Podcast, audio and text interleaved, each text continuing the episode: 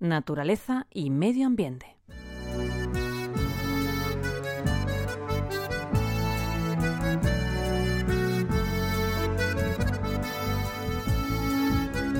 La Sierra del Segura se convirtió hace apenas unos días en escenario de la celebración de la decimotercera edición del Festival Internacional del Aire, el Yelmo, uno de los festivales de vuelo libre más antiguos de España, que hoy en día se ha convertido en un referente internacional. 400 pilotos de parapente y paramotor de diferentes países han participado en esta concentración considerada como la segunda más importante de Europa en vuelo libre. Pero el programa de actividades era mucho más amplio, porque además de la feria comercial sobre las novedades del sector, talleres infantiles relacionados con el vuelo libre y actuaciones musicales, la Sierra Jienense ha contado también con un festival de cine del aire, donde se han exhibido una quincena de películas de hasta ocho nacionalidades distintas.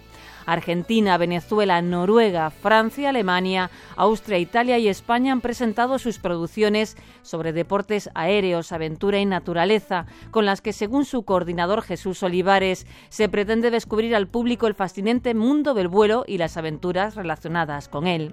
La elegida como mejor película del certamen ha sido el documental venezolano Felling Angels, en el que tres saltadoras de base procedentes de Australia, Noruega y Venezuela se lanzan desde el Salto del Ángel la caída de agua más alta del mundo.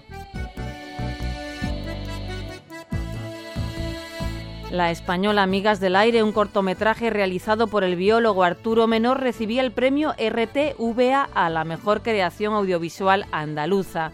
Con este film lo que se persigue es hacer una reflexión sobre la especial relación que siempre ha unido a las aves y a los hombres. Así, parte de las imágenes muestran cómo a menudo las labores del campo han favorecido a muchos pájaros, mientras que en otros momentos lo que la pantalla enseña es el importante papel que los voluntarios ambientales realizan para la conservación de muchas especies.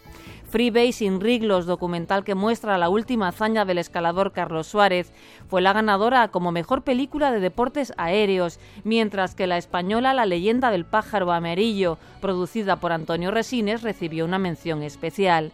Narra la historia de uno de los primeros viajes en avión entre América y Europa, que terminó con el aterrizaje en una playa cántabra.